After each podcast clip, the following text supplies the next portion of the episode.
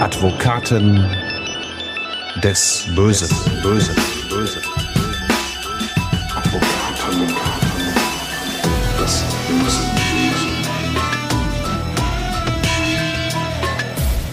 Herzlich willkommen zu Advokaten des Bösen. Ihr wisst Bescheid, es ist ein True Crime Podcast, in dem Strafverteidiger ihre eigenen wahren Fälle erzählen. Mein Name ist Simone Danisch, ich bin Journalistin, Radiomoderatorin und True Crime Fan.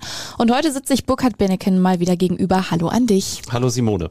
Und alles, was ich bis jetzt gesagt habe, war die Wahrheit und nichts als die Wahrheit. Und warum ich das so betone? Es wird in dieser Akte genau darum gehen. Um die Wahrheit, beziehungsweise auch um das Gegenteil.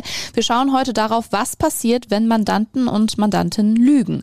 Nicht nur vor Gericht und im Strafprozess, sondern insbesondere, wenn sie ihren eigenen Anwalt anlügen. Lass mal erstmal mit ein paar Basics in Sachen Wahrheit und Lüge im Strafgesetz anfangen, Burkhard. Zeugen zum Beispiel. Die dürfen im Strafprozess ja auf keinen Fall lügen. Ganz genau. Also Zeugen trifft die Wahrheitspflicht. Mhm. Zeugen sind ja Personen, die äh, dann in dem Gerichtsverfahren in der Mitte des Saales sitzen und dann zu entsprechenden äh, Vorgängen äh, befragt werden, die sie wahrgenommen haben. Und da muss alles das, was sie sagen, wahr sein. Und das äh, betrifft insbesondere auch, dass sie alles sagen müssen. Sie dürfen jetzt also auch nicht bewusst etwas weglassen, zum mhm. Beispiel, ja, wenn man das noch in der Erinnerung hat. Oder man darf auch nicht, was auch nach meinem Eindruck viele Zeugen immer mal wieder machen, dass sie so tun, als wenn sie sich nicht erinnern könnten. Mhm und dann einfach sagen, ach, das ist so lange her, das weiß ich jetzt nicht mehr genau.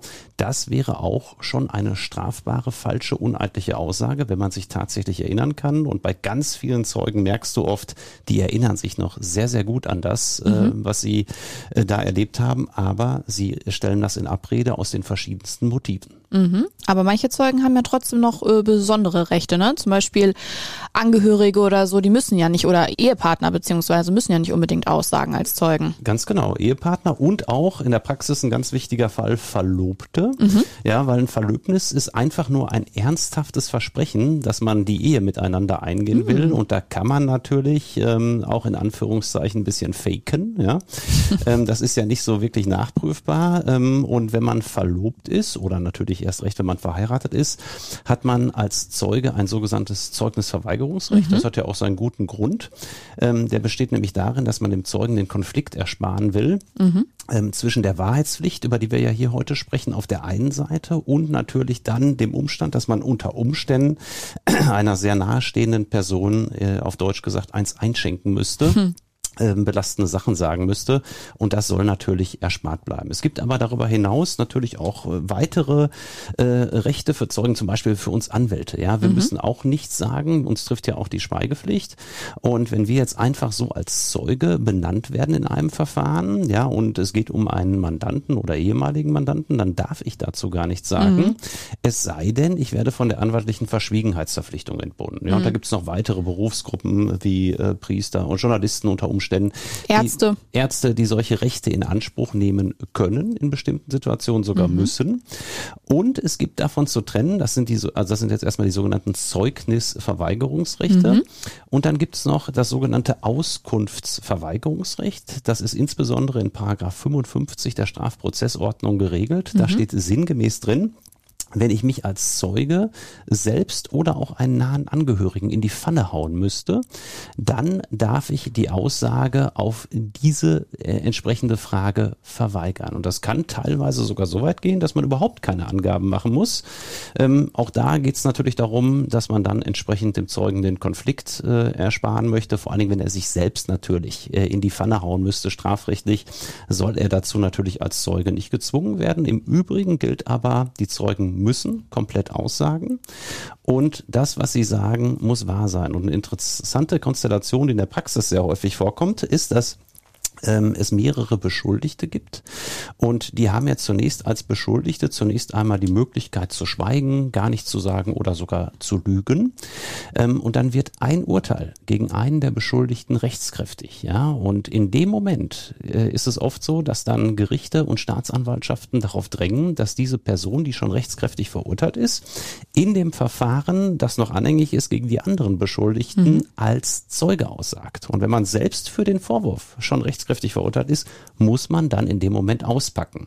Und deshalb muss man wiederum als Strafverteidiger sehr auf Zack sein und Mhm. den Mandanten darüber auch unbedingt belehren. Immer sagen, bevor man ein Urteil rechtskräftig werden lässt, wenn es noch mögliche Zeugenpflichten in der Zukunft geben könnte, äh, muss man auf die Gefahren hinweisen und da macht es teilweise Sinn, ein Rechtsmittel wie Berufung oder Revision einzulegen, nur um den Mandanten die Zeugenstellung zu ersparen damit er nicht gegen Mitbeschuldigte aussagen muss. Denn gerade so, ich denke jetzt nicht nur an Rockerkreise, aber auch in anderen Bereichen, kann das dann sehr, sehr unangenehm werden. Ja, und natürlich, das kann man nachvollziehen, möchten die Leute dann als Zeuge nicht aussagen. Sie sind aber gesetzlich verpflichtet.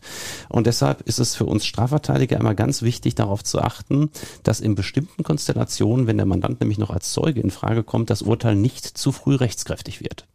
Wie sieht es denn mit äh, dem oder der Beschuldigten, um die es ja auch heute gehen soll, selbst jetzt genau aus? Also zu welchem Grad können Mandanten vor Gericht, sag ich mal, so ein bisschen die Wahrheit denn überhaupt beugen?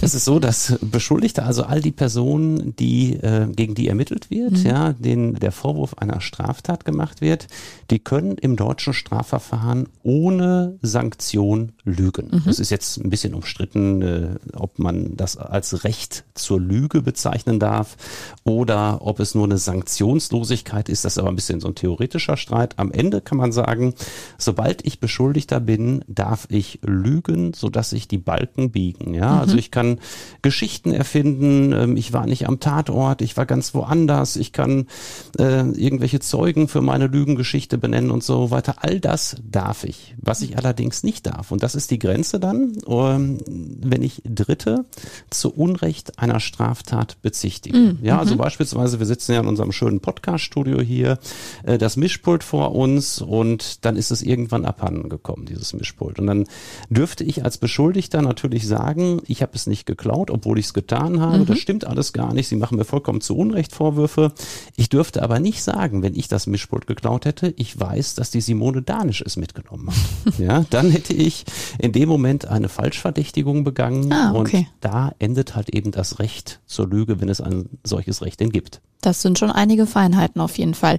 Ich kann mir aber auch vorstellen, dass gerade das Verhältnis zwischen dir als Strafverteidiger und deinem Mandanten oder deiner Mandantin von Ehrlichkeit geprägt sein sollte, oder? Also Lügen oder Heimlichkeiten könnten die Verteidigung wahrscheinlich verkomplizieren und zu bösen Überraschungen im Prozess führen. Absolut, ja. Es ist unheimlich wichtig im Verhältnis zwischen Strafverteidiger und Mandant, dass äh, Vertrauen da ist, dass Offenheit da ist. Man bespricht ja oftmals sehr, sehr intime Dinge, äh, Dinge, die den Mandanten teilweise auch peinlich sind. Und natürlich geht es für Mandanten ja oftmals äh, um alles im Leben im Prinzip. Ja, es sind ja schicksalsträchtige Entscheidungen, die dann da in dem Strafverfahren getroffen werden, ob jemand dann unter Umständen 10, 12 Jahre lang ins Gefängnis geht oder freigesprochen wird. Ähm, da hängt ja ganz, ganz viel im Leben von ab von einer Person. Und ähm, deshalb ist es einfach so wichtig, dass zwischen äh, Verteidiger und Mandant die Chemie stimmt. Und da gehört aus meiner Sicht unbedingt dazu, dass der Mandant äh, offen zu einem ist, ja. Und ähm, es gibt immer wieder Mandanten, die es dann doch nicht so halten, die einen als Strafverteidiger anlügen und ich habe mich selbst auch schon oft gefragt, was wohl dahinter stecken mag. Ja, und ähm, da sind wirklich teilweise wirre Gerüchte unterwegs. Ähm, teilweise heißt es dann so, oh, wenn dein Anwalt weiß, dass du es warst, ähm, dann kämpft er nicht mehr so für dich. Ja, dann äh, ist er nicht mehr so auf deiner Seite. Ähm, ich habe auch schon gehört, wir würden angeblich mit den Richtern ja immer äh, abends ein Bierchen trinken gehen und mit denen so mehr oder weniger hinter verschlossenen Türen unter einer Decke stecken. Also so ein Unsinn, auf Deutsch gesagt, habe ich auch schon gehört. ähm, es ist aber überwiegend so, muss ich sagen, dass die Mandanten ehrlich sind nach meiner Wahrnehmung. Ähm, anders ist es nur im Sexualstrafrecht. Komischerweise hat ein Mandant, äh, jedenfalls bei Hans Reinhardt und mir, das ist unsere Erfahrung, kaum Probleme damit, äh, schwerste Straftaten wie ein Mord, äh, wie terroristische Anschläge, Okay. ähm, wie Brandstiftungen, wo Menschen zu Tode gekommen sind und so weiter, uns gegenüber einzuräumen. Das macht den meisten Mandanten relativ wenig aus und die sind da sehr, sehr offen. Ähm, wenn es aber um Sex geht, um Sexualstrafverfahren, um insbesondere um Vergewaltigung, aber auch um Kindesmissbrauch, aber bei Vergewaltigung ist es äh, wirklich sehr, sehr auffällig, ähm, dann sind die Mandanten oftmals auch dem Anwalt gegenüber unehrlich. Und ähm, man versucht natürlich als Verteidiger, weil man darum weiß, dass es in diesen Verfahren schwierig ist, besonderes Vertrauen zu gewinnen und ähm, äh, versucht dann natürlich auch frühzeitig klarzumachen, dass die Verteidigung wirklich nur gelingen kann, wenn man ganz offen miteinander umgeht. Und ähm, tja, trotzdem gibt es immer wieder gerade in diesem Bereich viele Mandanten, die sich dann womöglich auch vor mir schämen, die sich auch vor ihrem, und das ist dann oftmals der Hauptgrund in diesem Bereich, vor ihrem sozialen Umfeld schämen, vor ihrem Nahbereich, vor ihrer Partnerin, vor ihrem Partner, vor den Kindern womöglich oder auch den Eltern, wenn die Täter noch jung sind und die Eltern äh, dann auch womöglich mit hier in der Kanzlei sitzen. Ähm, und dieses Schamgefühl, eine solche Tat zuzugeben, verleitet dann wirklich äh, nach meiner Auffassung doch eine beträchtliche Anzahl von Mandanten dazu, den eigenen Anwalt in diesem Bereich anzulügen. Das ist schon paradox, ne? Man verletzt die Intimsphäre quasi einer anderen Person und äh, wahrt dann trotzdem so stark seine eigene. Das ist schon irgendwie die Krux bei der ganzen Sache. Ja. Und da wären wir auch schon direkt bei dem Fall für die heutige Akte. Auch hier wird es um eine Sexualstraftat gehen und um einen Mandanten.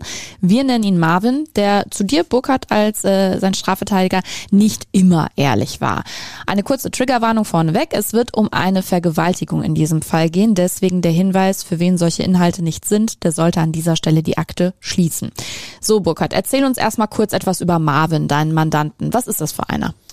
Ja, Marvin äh, kam zu mir in die Kanzlei ähm, mhm. und erzählte mit, mit seiner jetzigen Ehefrau mhm. wohlgemerkt und ähm, erzählte mir dann sehr offen über seinen Werdegang. Ähm, er hat mir geschildert, dass er äh, jahrelang Drogen- und Alkoholprobleme in erheblichem Umfang hatte. Mhm. Ähm, hat so ein bisschen auch über seine Ex-Partnerin gesprochen, ähm, die Mara. Und die hatte nämlich gegen ihn eine Strafanzeige erstattet mhm. mit dem Vorwurf gleich mehrerer Vergewaltigungen wohlgemerkt. Mhm. Und ja, dann saß er da mit dem äh, Polizeischreiben zu Beginn, uns, zu Beginn des Mandats in der Kanzlei und ähm, erzählte mir natürlich auch so ein bisschen über seine Vergangenheit. Das ist natürlich auch für mich als Verteidiger wichtig, dann zu wissen, ähm, was war denn da überhaupt mit der Mara? Wie habt ihr mhm. euch kennengelernt? Wie ist das Ganze abgelaufen? Und er hat mir dann. Wie alt war Marvin, als er zu dir kam? Marvin war 30 Jahre alt, als er äh, dann bei mir äh, in die Kanzlei kam. Mhm. Und äh, er erzählte mir dann, dass er seine äh, Ex-Partnerin, die Mara, äh, Mitte 2013 kennengelernt hatte. Mhm. Und ähm, er war damals äh, beruflich bedingt in eine andere Stadt in Nordrhein-Westfalen gezogen und lernte dann auf einer Party Mara kennen. Und ja, die äh, Beziehung entwickelte sich dann äh, so, dass Mara wohl überwiegend gar nicht arbeitete und auch äh, Marvin immer mehr Drogen konsumierte, nicht nur Cannabis, sondern insbesondere auch chemische Drogen wie Ecstasy. Und die haben ihn, wie er mir selbst in dem Bereich auch ganz offen sagte, völlig aus der Spur geworfen. Mhm. Ja, er gab dann seine Arbeitsstelle auf, ähm, brach die, die Ausbildung, die er dann noch versuchte, auch ab und hat im Prinzip mit Mara auch überwiegend zusammen äh, im Prinzip die ganzen Jahre zunächst damit verbracht, äh, Drogen zu konsumieren. Mhm. Ja, es drehte sich halt im Prinzip in der Beziehung fast alles um Drogen. Ähm, dann war es so, dass man natürlich jetzt äh, auch ohne entsprechende Arbeitsstelle war und kaum Einkommen hatte. Mhm. Ähm, und dann kam man auf die Idee, nachdem man dann, äh, man war jetzt ungefähr anderthalb Jahre zusammen, auch ein gemeinsames Kind bekommen hatte, mhm. kam man auf die Idee, ähm, zu dem Vater von Mara zu ziehen. Mhm. Ja, der hatte nämlich ein Haus hier im Ruhrgebiet und dann konnte man da relativ günstig natürlich unterkommen. Der Vater hat auch zunächst kein Wohngeld verlangt und ähm, tja, es war dann so, dass es aber immer wieder Probleme gab, insbesondere Exzesse bei Marvin mhm. äh, unter Alkoholeinfluss und unter Drogeneinfluss. Ähm, also Gewalt. Gewalt in der Beziehung. Mhm. Ähm, das war schon wirklich nicht ohne, was Mara da erleben musste. Und ähm, es war dann so, dass es dann einen äh, besonders drastischen Vorfall gab, äh, nachdem Mara dann auch nochmal schwanger war mhm. und abgetrieben hatte, war es so, dass ja die sexuelle Lust bei ihr im Prinzip gar nicht mehr vorhanden war. Beide gingen jetzt ständig fremd sozusagen. Ähm, mhm. Ja, sie machte es dann vielleicht auch ein bisschen aus Rache, weil er jetzt fremd ging. Auf jeden Fall hatte sie keine sexuelle große Lust mehr auf ihn. Und ähm, ja, es gab dann einen besonders heftigen Vorfall, wo äh, Marvin dann Mara attackierte in dieser Wohnung, wo halt eben dann auch der Vater von Mara das Ganze mitbekam. Dann kam der Vater Mara zu Hilfe, weil er durch die lauten Schreie aufmerksam geworden war. Man wohnte ja, wie gesagt, im gleichen Haus und daraufhin griff Marvin dann sogar den Vater von Mara an Oh. und äh, der bekam dann auch da ein bisschen was ab und hatte hinterher sogar eine attestierte schwere Thoraxprellung. Und es mussten dann sogar noch andere Nachbarn äh, zur Hilfe kommen, weil Mar Marvin wohl völlig außer sich war vor Wut. Und ähm, tja, dann kam die Polizei und auch da ließ sich Marvin zunächst gar nicht einkriegen. Also es war keine äh, glückliche Beziehung, was typisch ist für Beziehungen, die im Prinzip darauf fußen, dass man gemeinsam Betäubungsmittel miteinander konsumiert. Wenn das der Hauptinhalt ist, dann geht es halt eben nach meiner Erfahrung oft nicht wirklich lange gut. Da sind halt auch, auch immer sehr viele extreme Stimmungsschwankungen wahrscheinlich auch mit dabei und das ist dann alles natürlich insgesamt eine sehr schwierige Situation. Mara und Marvin trennen sich schließlich im April 2017. Marvin lernt im Februar 2018 seine heutige Ehefrau kennen. Mit seiner Ex steht er aber weiterhin in Kontakt, allein schon wegen des gemeinsamen Sohns natürlich. Und dann kommt es zu dem schicksalshaften Abend am 24. August 2018. Marvins Frau ist ohne ihn auf einer Party. Marvin gefällt das gar nicht. Er betrinkt sich offenbar und macht sich gegen 21 Uhr dann auf den Weg zu Mara. Und er ist natürlich in einem Zustand äh, durch den Alkohol. Ähm, Drogen mögen auch noch äh, im gewissen Maße im Spiel gewesen sein, aber insbesondere der Alkohol, ähm, wo er natürlich schon wieder stark äh, betrunken war, neben sich stand, eine gewisse Aggressivität in sich hatte. Ähm, und es war so, dass es dann WhatsApp-Verkehr zunächst gab zwischen äh, Mara und Marvin, ähm, wo es dann darum ging, dass man sich halt eben treffen wollte und ähm, Um ja. über den Sohn zu sprechen auch wieder. Hm? Genau, das war der, der Aufhänger, jedenfalls laut WhatsApp-Chatverkehr zwischen den beiden. Da ging es dann darum, ähm, ob man, ob ähm, äh, Marvin vorbeikommen wolle, um den Sohn zu sehen. Und äh, damit war er dann auch einverstanden. Und tja, dann ging er halt eben äh, los. Und ähm, als er dann an der Tür ankam von Maras Wohnung, ähm, verlief es dann gänzlich anders, als es sich äh, beide wohl vorher vorgestellt hatten. Und Mara hat das Ganze, das habe ich hier in der Originalakte aus dem Fall, hat das Ganze dann auch einmal zu Papier gebracht. Ähm, sie hat sich dann hingesetzt, kurze Zeit später, und das Ganze niedergeschrieben. Und das liest sich dann, dieser Vorfall, der dann später als Vergewaltigung äh, geführt wird, liest sich dann äh, in ihrer Schilderung wie folgt. Ähm, ich hatte ihm geschrieben, dass ich nun zu Hause wäre und er lief direkt los. Es klingelte kurz später an der Tür und ich machte ihm auf. Er kam direkt rein, schob mich gegen die Kommode und fing an, mich zu küssen, während er mich festhielt. Ich drückte ihn weg, weil ich das nicht wollte.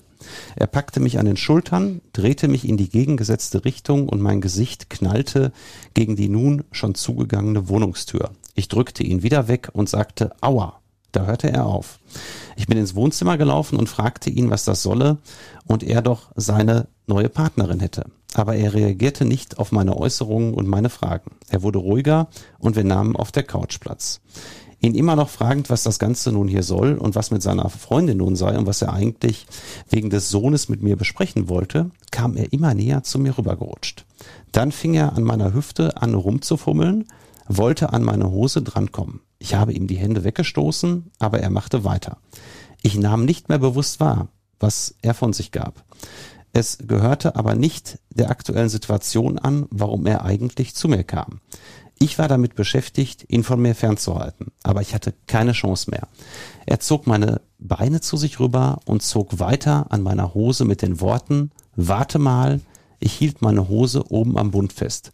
Nein, hör auf, was ist mit deiner Freundin? sagte ich. Er hörte nicht auf. Er schaffte es, mir meine Hose vom Körper zu ziehen. Ich wollte es nicht, versuchte seinen Kopf wegzudrücken, aber es klappte nicht.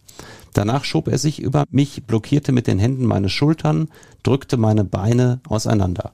Ich versuchte meine Beine zusammenzudrücken, aber er war stärker. Konnte auch nicht unter ihm wegrutschen, er ist sehr viel kräftiger als ich. Dann versuchte er seinen Penis in meine Vagina zu stecken. Es klappte bei ihm nicht richtig, er versuchte es mehrmals circa zehn Minuten lang. Er meinte, es wäre was Besonderes für mich. Da all mein Wegstoßen, Wegdrücken, Nein sagen nichts brachte, switchte ich mich gedanklich weg und hoffte auf ein schnelles Ende. Irgendwann ließ er von mir ab und switchte in eine komplett andere Richtung. Während ich mir die Unterhose anzog und weggehen wollte, packte er mich und setzte mich auf die Couch zurück. Ich griff nach einer Decke, um mich zu schützen. Ich durfte nicht gehen. Er fing an zu heulen. Er legte seinen Kopf auf meinen Schoß. Wir waren über vier Jahre zusammen und wusste, dass er psychisch krank ist und ich hatte irgendwie Mitgefühl. Ich wollte aber auch aus der gesamten Situation endlich raus, so blieb ich einfach sitzen.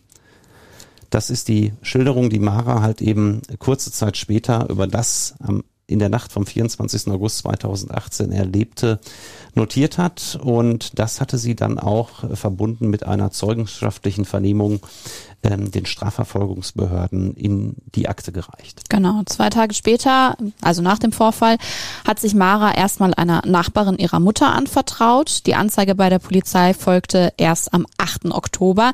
Da liegt einiges an Zeit dazwischen, ja, aber das ist gar nicht so ungewöhnlich bei Opfern einer Vergewaltigung. Allein, dass äh, zwischen der Tat, die da behauptet wird, und der Anzeige teilweise sogar ja mehrere Jahre liegen, ähm, äh, spricht kein keinesfalls ähm, gegen die äh, Glaubhaftigkeit der Aussage der, der Geschädigten. Das muss man wissen, ähm, weil natürlich ganz viele Opfer äh, Sorge haben, überhaupt zur Polizei zu gehen, mhm. gerade mit diesen Vorwürfen. Auch da ist bei vielen Opfern eine gewisse Scham da. Ja, man, viele Frauen, es sind ja fast nur Frauen, die äh, Vergewaltigungen anzeigen.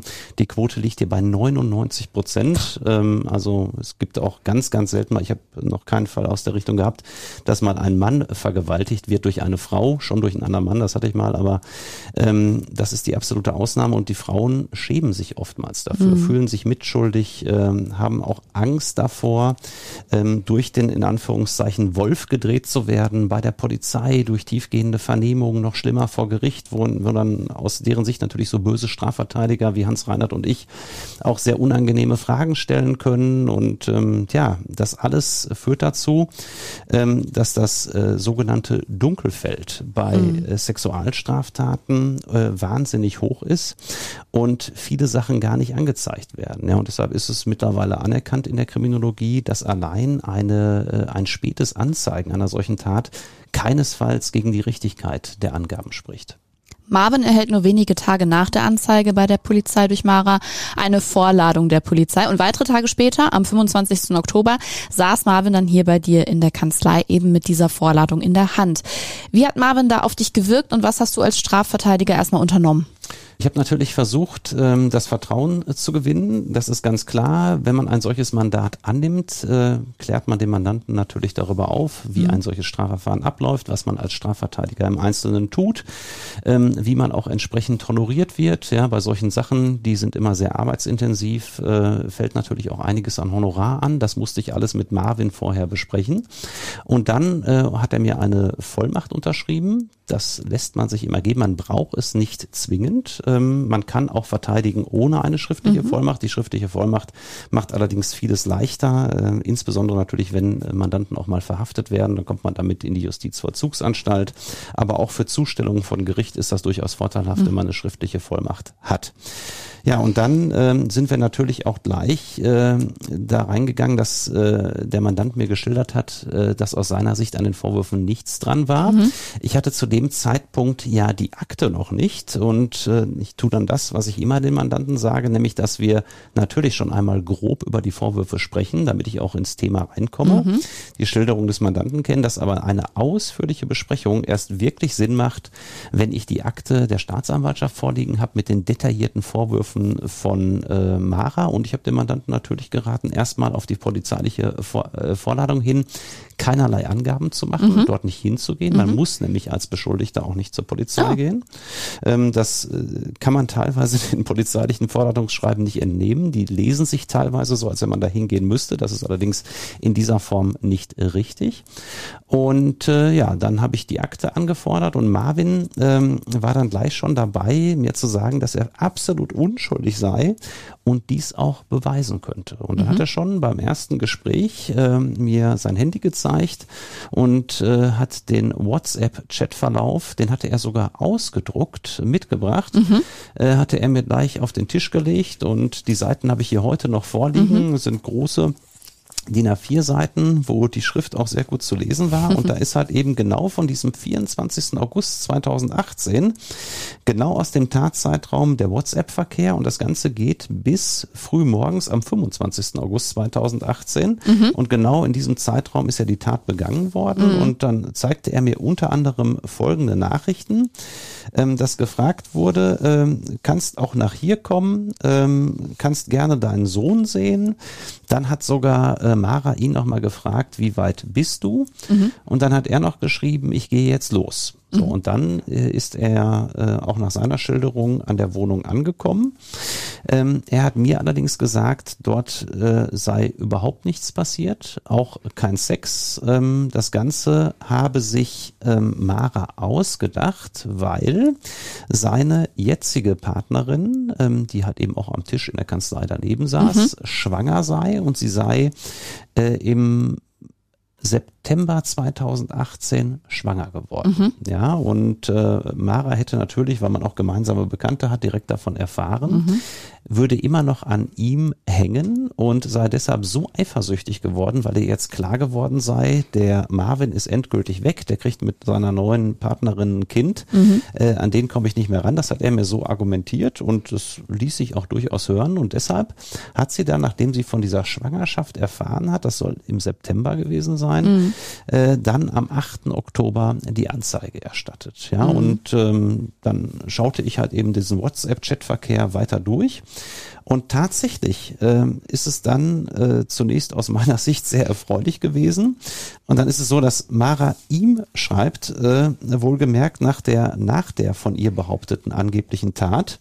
Und da schreibt sie dann per WhatsApp, gut nach Hause gekommen, Fragezeichen. Gute Nacht, Punkt, Punkt, mach kein Scheiß. Und Marvin antwortet ihr, nee, alles gut. Und Mara noch einmal, gut. Und am nächsten Tag gibt's dann auch noch eine Nachricht von Mara an Marvin.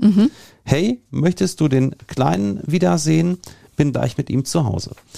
Und das war natürlich ähm, schon ein dickes Fund. Ähm, Ich habe ihn dann gefragt, was dann im Folgenden noch weitergeschrieben worden sei. Und dann sagte er nein.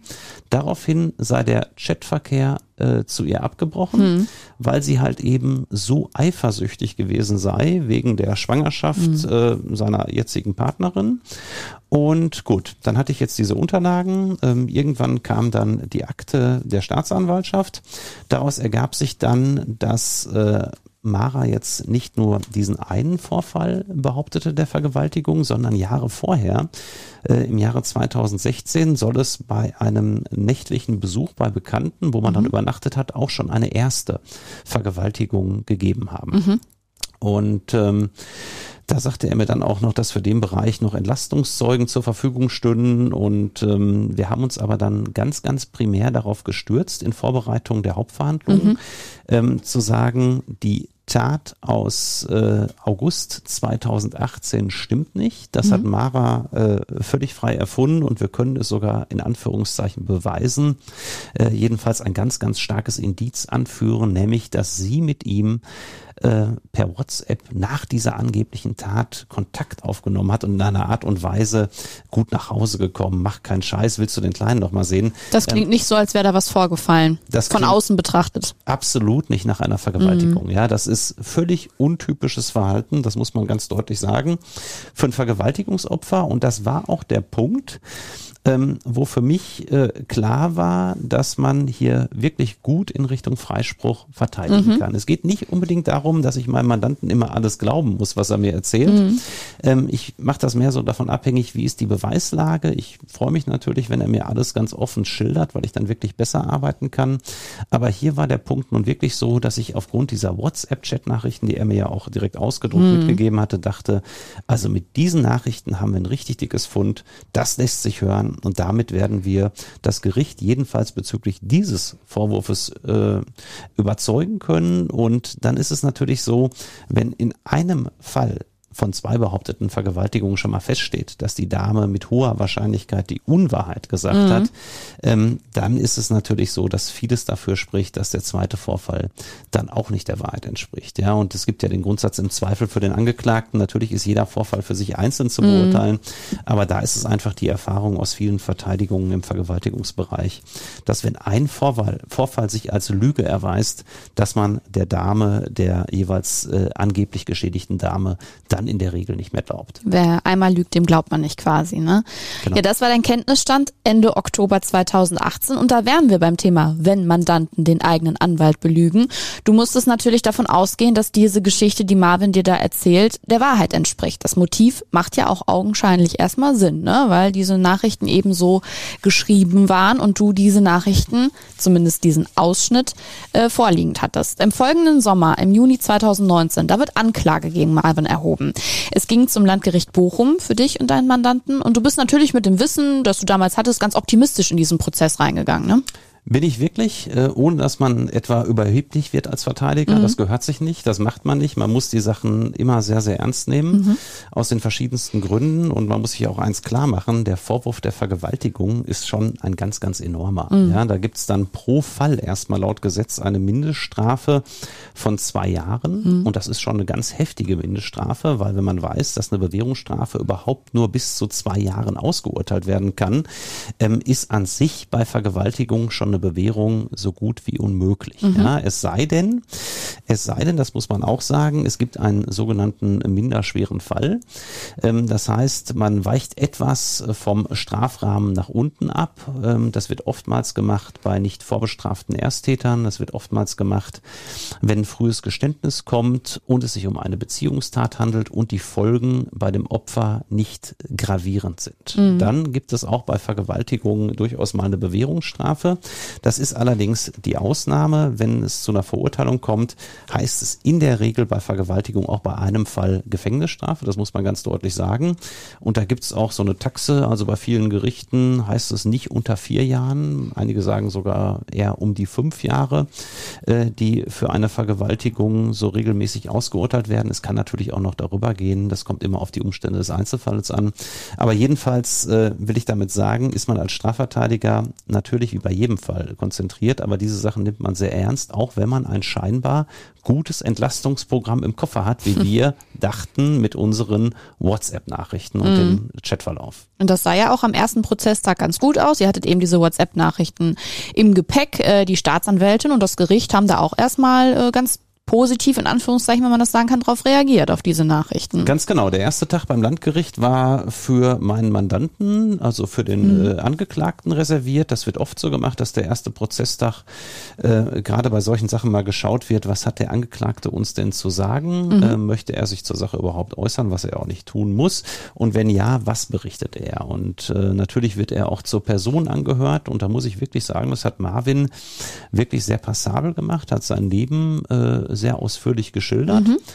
und ähm, hat dann auch äh, wirklich überzeugend im Gerichtssaal äh, einen Auftritt hingelegt, dass er gesagt hat, da war nichts in diese Richtung. Mhm. Er hat vor allen Dingen ganz überzeugend geschildert, äh, was man natürlich aus Strafverteidiger-Sicht immer sehr begrüßt, äh, dass ein Motiv da war mhm. für die Lüge von Mara. Denn da fragt jedes Gericht nach und da muss man die Mandanten darauf vorbereiten mhm. bei diesen Vorwürfen.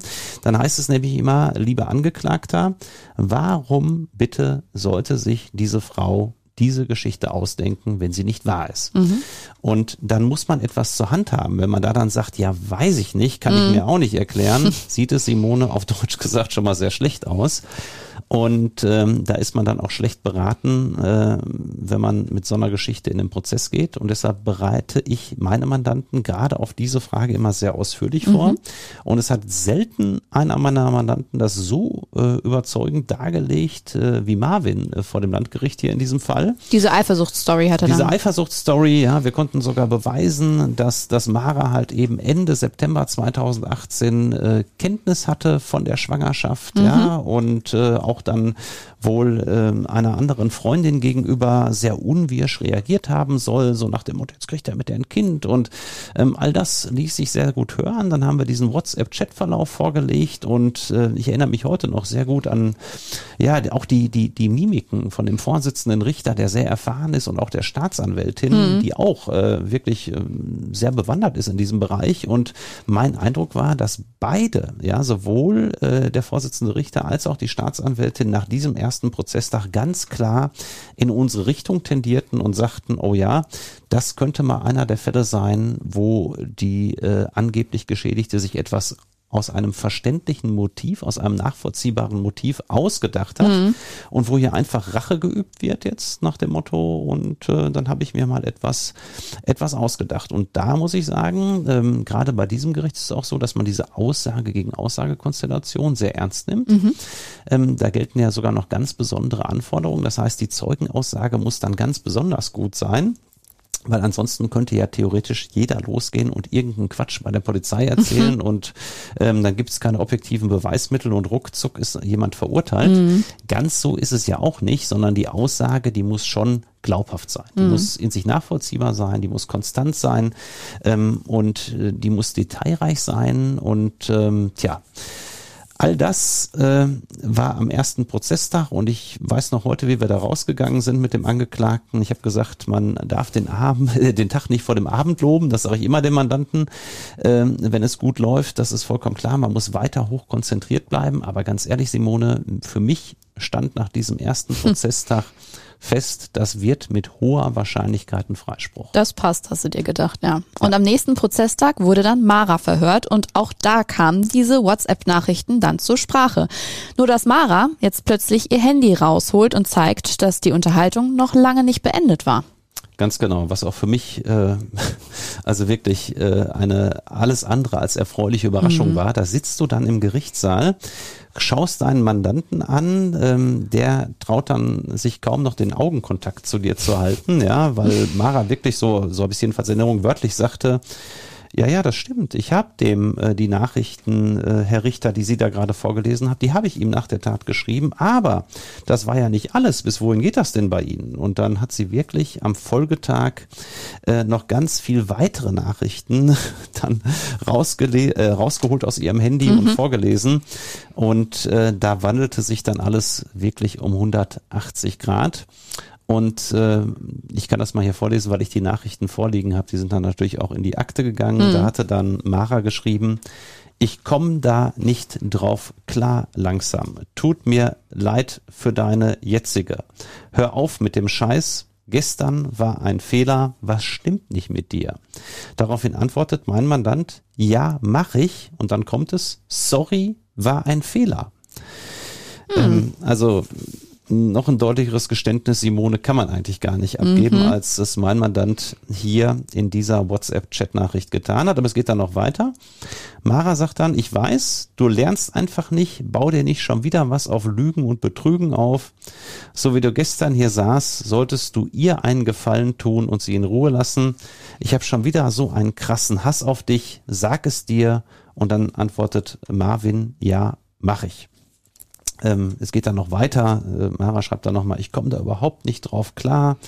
Erst gestern äh, besichtigst du mit ihr noch ein Haus und dann sowas mit mir.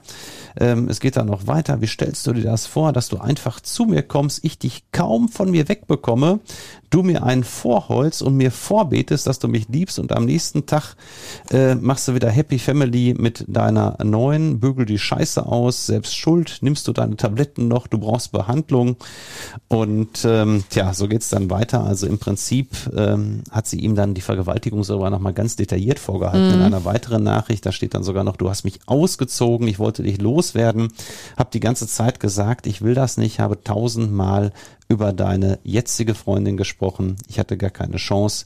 Du kamst hier rein, hast mich besprungen wie keine Ahnung was, hast mich ausgezogen. Ich wollte nur, dass du aufhörst. Und da, Simone, Puh. ist der Prozess natürlich äh, gekippt. Das ist mhm. dann auch mhm. so, wir Strafverteidiger können ja an sich immer etwas sagen. Dafür sind wir bekannt. Wir werden ja fürs Reden bezahlt. Aber da muss ich ehrlich sagen, äh, musste ich erstmal tief durchatmen. Das saß, ne? Und das saß äh, volle Pulle. Der Vorsitzende Richter, bei dem ich oft schon verteidigt habe, der wirklich auch ein Profi ist, das muss man so sagen, ähm, wandte sich dann auch äh, an die Verteidigung und sagte, ähm, ob dann jetzt mal Gesprächsbedarf bei dem Verteidiger und seinem Mandanten bestünde. Offensichtlich. Und der Gesprächsbedarf, Simone, kannst du dir vorstellen, bestand. Ich habe dann natürlich eine Unterbrechung der Hauptverhandlung beantragt, ähm, habe mir dann, glaube ich, auch eine Dreiviertelstunde bis Stunde Zeit gelassen, weil das musste erstmal sacken. Und das ist das Schöne, natürlich bekommt man die Zeit dann auch. Und äh, Ja, wie hast du da reagiert? Was macht man da in so einer Situation? also erstmal brauchte ich auch so vier, fünf Minuten, äh, um wirklich so äh, ja das Ganze auf mich wirken zu lassen, weil du hast natürlich gerade dann als Verteidiger registriert in dem Moment, dein Mandant hat dich nach Strich und Faden belogen. Ähm, nicht, dass ich ihm deshalb einen persönlichen Vorwurf mache, ja, ähm, dass ich jetzt sauer wäre, ähm, sondern es ist einfach so eine Enttäuschung, ja, dass dieses Vertrauen nicht da war, ganz offensichtlich zu mir, ähm, dass er es für nötig befunden hat, äh, äh, mich auch noch so, so, so äh, anfängerhaft anzulügen, ja, dann zu sagen, nein, danach haben wir nicht mehr gechattet, ähm, ich, ich wollte da mit der nicht mehr sprechen und so weiter und ich habe die blockiert, hat er glaube ich auch noch gesagt, irgendwie so, deshalb gibt's da nichts mehr und ähm, diese Naivität, es musste ihm doch klar sein, äh, zumindest musste er damit rechnen, dass Mara noch die weiteren Nachrichten hat und, und mir das nicht anzuvertrauen. Also äh, unbegreiflich. Und Da musste ich natürlich erstmal so ein bisschen auf und ab gehen. In Bochum gibt's dann so einen schönen Innenhof im Gericht. Äh, Da stehen die Raucher immer. Ich stehe da nicht, weil ich nicht rauche, aber dann bin ich da erstmal so drei, Runden äh, im, im Kreis gelaufen, ja, und ähm, habe dann mir meinen Mandanten, ich muss es so sagen, vorgeknüpft, ja, und da muss man dann auch ein entsprechendes Standing vor dem Mandanten haben und ihm ganz klar sagen, was da gerade passiert ist und auch wohin das läuft. Wenn man das nämlich jetzt so weitermacht, das läuft nämlich dann wirklich in eine jahrelange äh, Haftstrafe. Ähm, ich hatte dir eben die Preise mal gesagt. Vier bis fünf Jahre für Vergewaltigung ist keine Seltenheit und ähm, Tja, dann war es auch so, dass jetzt auch wieder bei diesem Gespräch seine aktuelle Partnerin dabei war, ja, und ähm, Unangenehm für ihn dann. es war, es war sehr unangenehm. Ähm, und wir haben uns dann, ähm, Details erspare ich jetzt mal hier an dieser Stelle. Ähm, es muss ja auch eine gewisse Sphäre geben, ähm, die ich hier nicht im Podcast unbedingt tu, äh, kundtue, aber äh, wir haben uns dann darauf verständigt, dass mein Mandant ein vollumfängliches Geständnis bezüglich dieser Tat macht. Ja, er hat gesagt, die zweite Tat, die hat es wirklich nicht gegeben, die sie vorher behauptet hat. Ähm, naja gut, und ähm, es war dann natürlich auch für mich wichtig, hier die jetzige Partnerin äh, zu überzeugen. Da merkte ich auch, was ich auch absolut nachvollziehen kann aus ihrer Sicht. Für sie war es ja auch eine absolute Offenbarung. Ihr eigener Partner äh, geht mit der äh, mit, mit, mit seiner Ex fremd. Sie kennt die Dame auch noch aus früheren Zeiten. Ähm, und da kam eins zum anderen. Das war natürlich für alle Beteiligten alles andere als schön, das muss man ganz klar sagen. Naja, und dann nach dieser ungefähr einstündigen Pause sind wir dann zurück in den Gerichtssaal gegangen, haben dann ein Geständnis bezüglich dieser Tat gemacht. Es gab ja noch die zweite angeklagte Tat und haben dann mit Gericht und Staatsanwaltschaft uns im Prinzip darauf verständigt, dass mein Mandant jetzt noch ein Schmerzensgeld von 3.500 Euro zunächst einmal zahlt. Äh, insgesamt sollten es 10.000 Euro werden. Und ähm, an Mara und ähm, die Anwältin von Mara, sie war also auch anwaltlich vertreten mit einer Nebenklageanwältin, äh, hat da auch wirklich, muss ich sagen, sehr, sehr besonnen reagiert. Sie hat auch gesagt, Mara geht's hier gar nicht ums Geld, ja, aber trotzdem muss natürlich, das kann man auch nachvollziehen, muss natürlich schon irgendwie auch so aus symbolischen Gründen, muss da schon eine Summe fließen bei so einer heftigen Geschichte. Und ähm, tja, und dann haben wir uns darauf geeinigt, dass die zweite Tat ähm, erstmal eingestellt wird. Das kann man machen, dass man die Strafverfolgung dann nach Paragraph 154 StPO praktisch beschränkt und es dann nur noch einen Vorwurf gibt. Und tja, dann hatten wir also äh, die Situation, dass uns glücklicherweise, muss man sagen, die Beteiligten hier dann mit dem zweiten Vorwurf entgegengekommen sind. Ähm, denn wenn es eine Verurteilung für gleich zwei Vergewaltigungen gegeben hätte, wäre natürlich das Strafmaß noch deutlich höher ausgefallen als das, was wir dann am Ende noch retten konnten. Ja, denn natürlich, mein Mandant hatte auch schon eine Vorstrafe.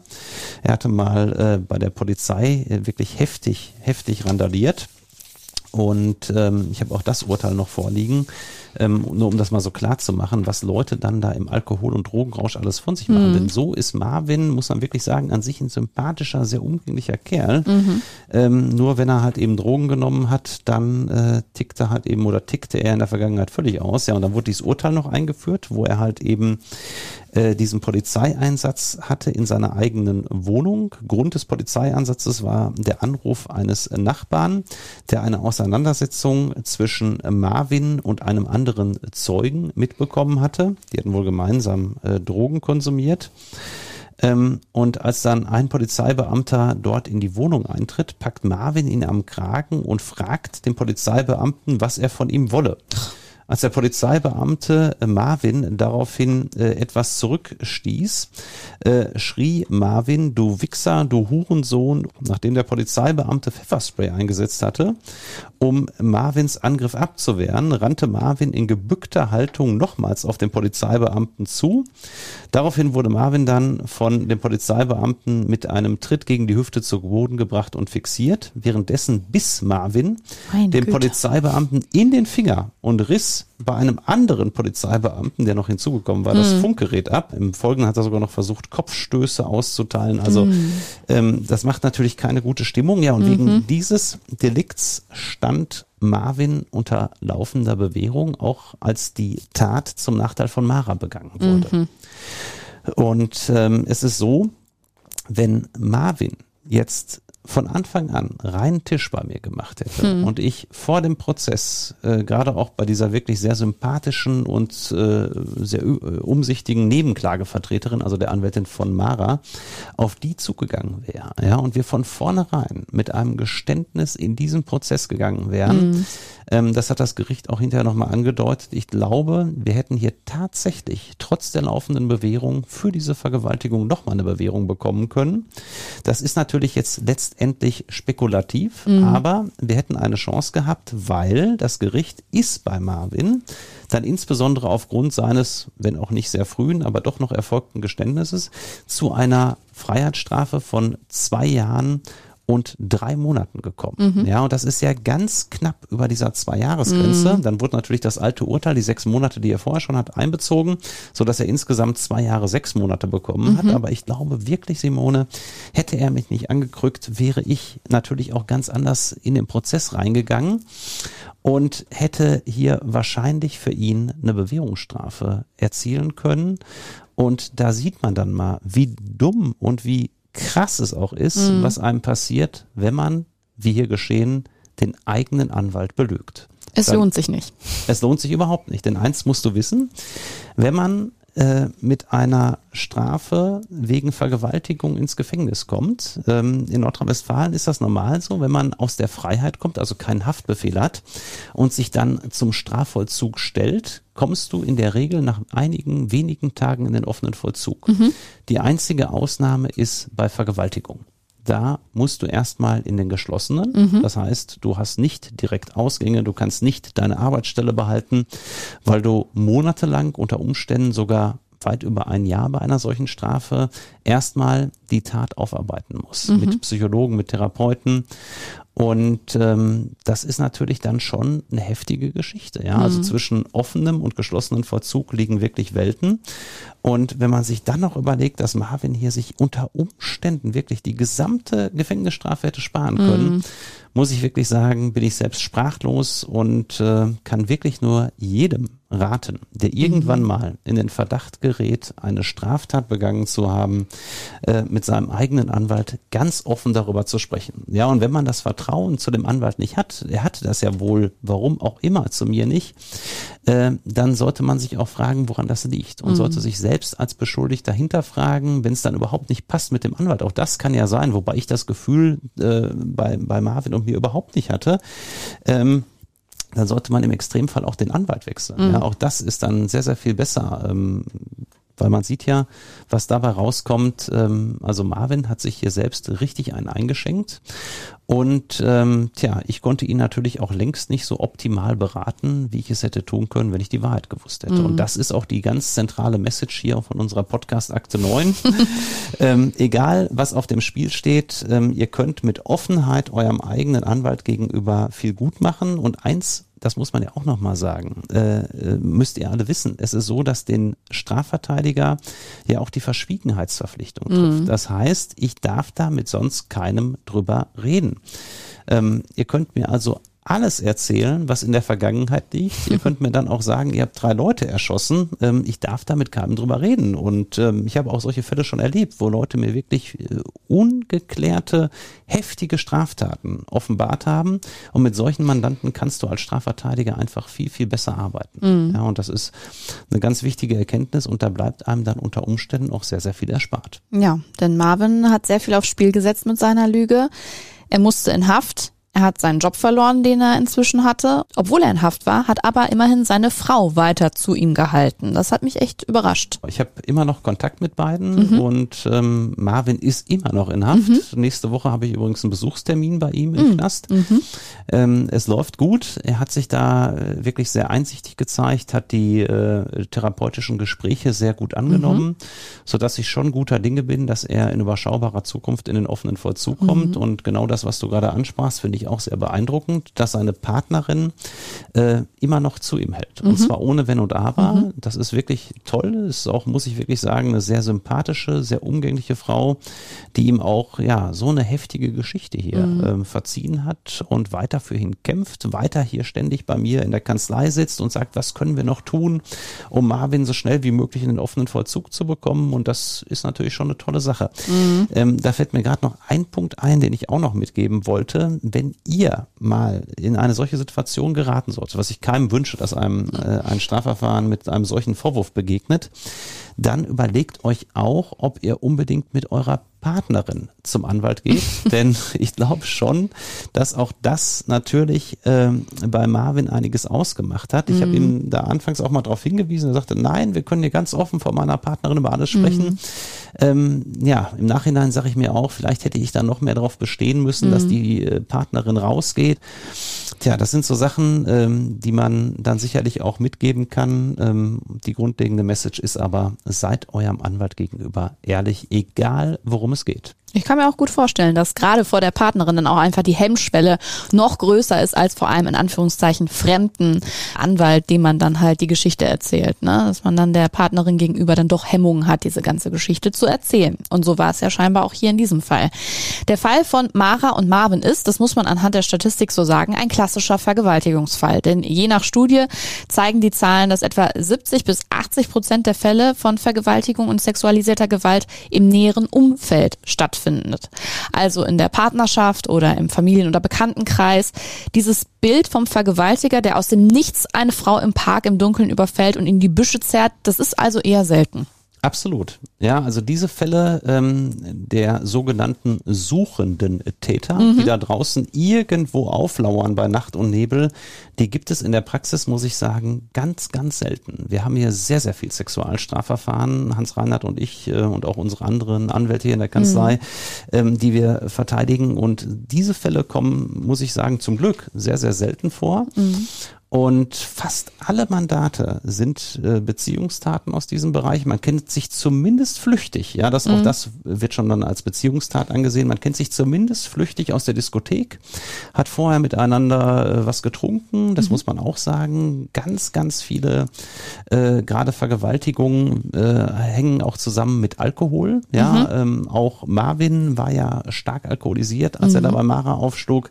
Und das ist wirklich etwas, was ich immer wieder beobachte. Ständig ständig ist der Alkohol und natürlich auch Drogen äh, im, im Spiel und äh, ja, sorgen dann für eine Enthemmung mhm. bei dem entsprechenden Täter. Ähm, früher gab es ja auch mal so tolle Theorien von dem Triebtäter, ist ein Wort, das man heute auch noch kennt. Mhm. Ähm, das ist aber an sich überholt. So diesen klassischen Triebtäter gibt es so gut wie gar nicht, mhm. ja, sondern es ist einfach ähm, ja sexuelle Motivation, die dahinter steckt und im Alkoholrausch oder auch im Drogenrausch äh, bricht das natürlich dann viel leichter durch und ja all das, was Täter sonst zurückhält in nicht nüchternem Zustand, wird dann nicht mehr so wirksam. Mhm. Und im Fall von Marvin müssen wir uns nochmal abschließend sagen, wäre es deiner Einschätzung tatsächlich vermeidbar gewesen, dass er eben in Haft kommt, wenn er zumindest dir gegenüber von Anfang an mit offenen Karten gespielt und dich nicht im Dunkeln gelassen hätte. Also wenn dein Mandant seinen Anwalt nicht angelogen hätte. Unser Thema dieser Akte.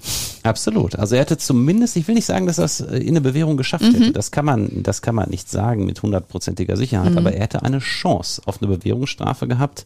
Und natürlich, ähm, das hat das Gericht auch angedeutet, ja, ähm, wenn man das frühzeitig gemacht hätte, wäre das denkbar gewesen. Und äh, er hat sich dieser Chance selbst begeben, mhm. ja, durch sein Auftreten. Und natürlich ist es so, dass dann ein, ein Gericht, wenn man anfangs bestritten hat und versucht hat, die Zeugin als Lügnerin darzustellen, wie es Marvin ja getan hat, dass dann das Gericht gerade bei einem unter Bewährung stehenden mhm. Täter nicht noch sagt, jetzt lassen wir hier nochmal milde walten. Das kann man natürlich auch wirklich nachvollziehen. Ja, weil dann auch die Frage nach der Reue irgendwie sehr, sehr fragwürdig ist an der Stelle. Ne? Bei Akte 9 können wir jetzt an dieser Stelle ganz gut den Deckel drauf machen machen, aber natürlich nicht, ohne noch eben zu schauen, welche Akte auf deinem Schreibtisch aktuell ganz oben aufliegt, Burkhard. Ja, wir haben jetzt ja gleich 19 Uhr hier bei uns im Studio und heute Morgen um 9 Uhr war ich noch in einer ganz anderen Ecke von Deutschland, ungefähr 500 Kilometer von unserer Kanzlei entfernt, nämlich in Karlsruhe in der Justizvollzugsanstalt und da sitzt gerade ein Mandant in einem sogenannten Loverboy-Verfahren. Mhm. Das sind Verfahren, die ich immer wieder in den letzten Jahren hatte. Da geht es sinngemäß darum, dass äh, ein Herr äh, eine Frau, der er sich unter falschen Personalien vorgestellt hat, äh, dann äh, über 200.000 Euro abgespindelt hat. Ähm, die Dame hatte wohl geerbt, auch noch ein junges Mädel, Anfang 20, er auch, Anfang 20, mhm. ähm, also sehr, sehr jung. Die beiden äh, kannten sich dann geraume Zeit, äh, hatten auch äh, eine, ja, fast schon eine Beziehung miteinander, obwohl sie seinen wahren Namen Namen nie erfahren hat. Mhm. Und dann irgendwann hieß es, ich habe da gute Möglichkeiten, dein äh, Erbe, ein Angehöriger der Dame war gestorben und sie hatte mehrere hunderttausend Euro geerbt. Ja, und dann, so jedenfalls der Vorwurf, hat mein Mandant ihr 200 und ich glaube 20.000 Euro in Cash abgenommen. Mhm. Hat gesagt, das investiere ich für dich in ganz tolle Windenergieparks etc. Und ähm, tja, Uiuiui. Dann irgendwann hat die Staatsanwaltschaft durchsuchen lassen und dann sind aber noch 70.000 Euro in Cash bei ihm sichergestellt worden. Die hat man jetzt schon mal beschlagnahmt. Und ähm, tja, wir haben schon im Vorverfahren uns darauf geeinigt, dass die Beweislage erdrückend ist mhm. und wir sind da jetzt um Schadensbegrenzung bemüht und streben natürlich am Ende eine Bewährungsstrafe an. Und da ist es dann auch so, weil er momentan in Untersuchungshaft sitzt, da kann es dann tatsächlich so sein, dass es ganz sinnvoll ist, ihn noch ein bisschen in U-Haft sitzen zu lassen, auch wenn sich das krass anhört, wenn ich das als Anwalt jetzt sage von ihm, weil es am Ende ein Argument sein kann dafür, dass man sagt, gucken Sie mal, jetzt hat er vier, fünf Monate in U-Haft verbracht, das ist für ein Erstverbüßer eine ganz harte Strafe schon mal. Und das war eben eine Lehre fürs Leben und jetzt kann man es bei einer Bewährung belassen. Das ist jedenfalls das, was wir anstreben. Und wahrscheinlich kommt es dann im April diesen Jahres in Karlsruhe zum Prozess. Ist ganz spannend, dass du genau diesen äh, Fall gerade ansprichst und wir werden ihn sicherlich auch nochmal in aller Länge irgendwann mal in diesem Podcast ansprechen, weil ja auch aktuell auf Netflix diese äh, Doku auch mit einem Betrüger durch die Decke geht. Äh, der Tinder-Swindler, falls das welche von euch noch nicht gesehen haben, ich kann es sehr empfehlen, ist sehr, sehr spannend. Auch da geht es um einen jungen Mann, der ganz vielen Frauen tatsächlich das Geld abgeknöpft hat auf der ganzen Welt. Ja, die nächste Akte bei Advokaten des Bösen öffnen wir in 14 Tagen wieder, dann mit Hans Reinhardt. Auf Instagram findet ihr bis dahin mehr zu den Advokaten des Bösen und bis zum nächsten Mal mit dir hier im Podcaststudio sage ich erstmal bis bald, Burkhard. Bis bald, Simone.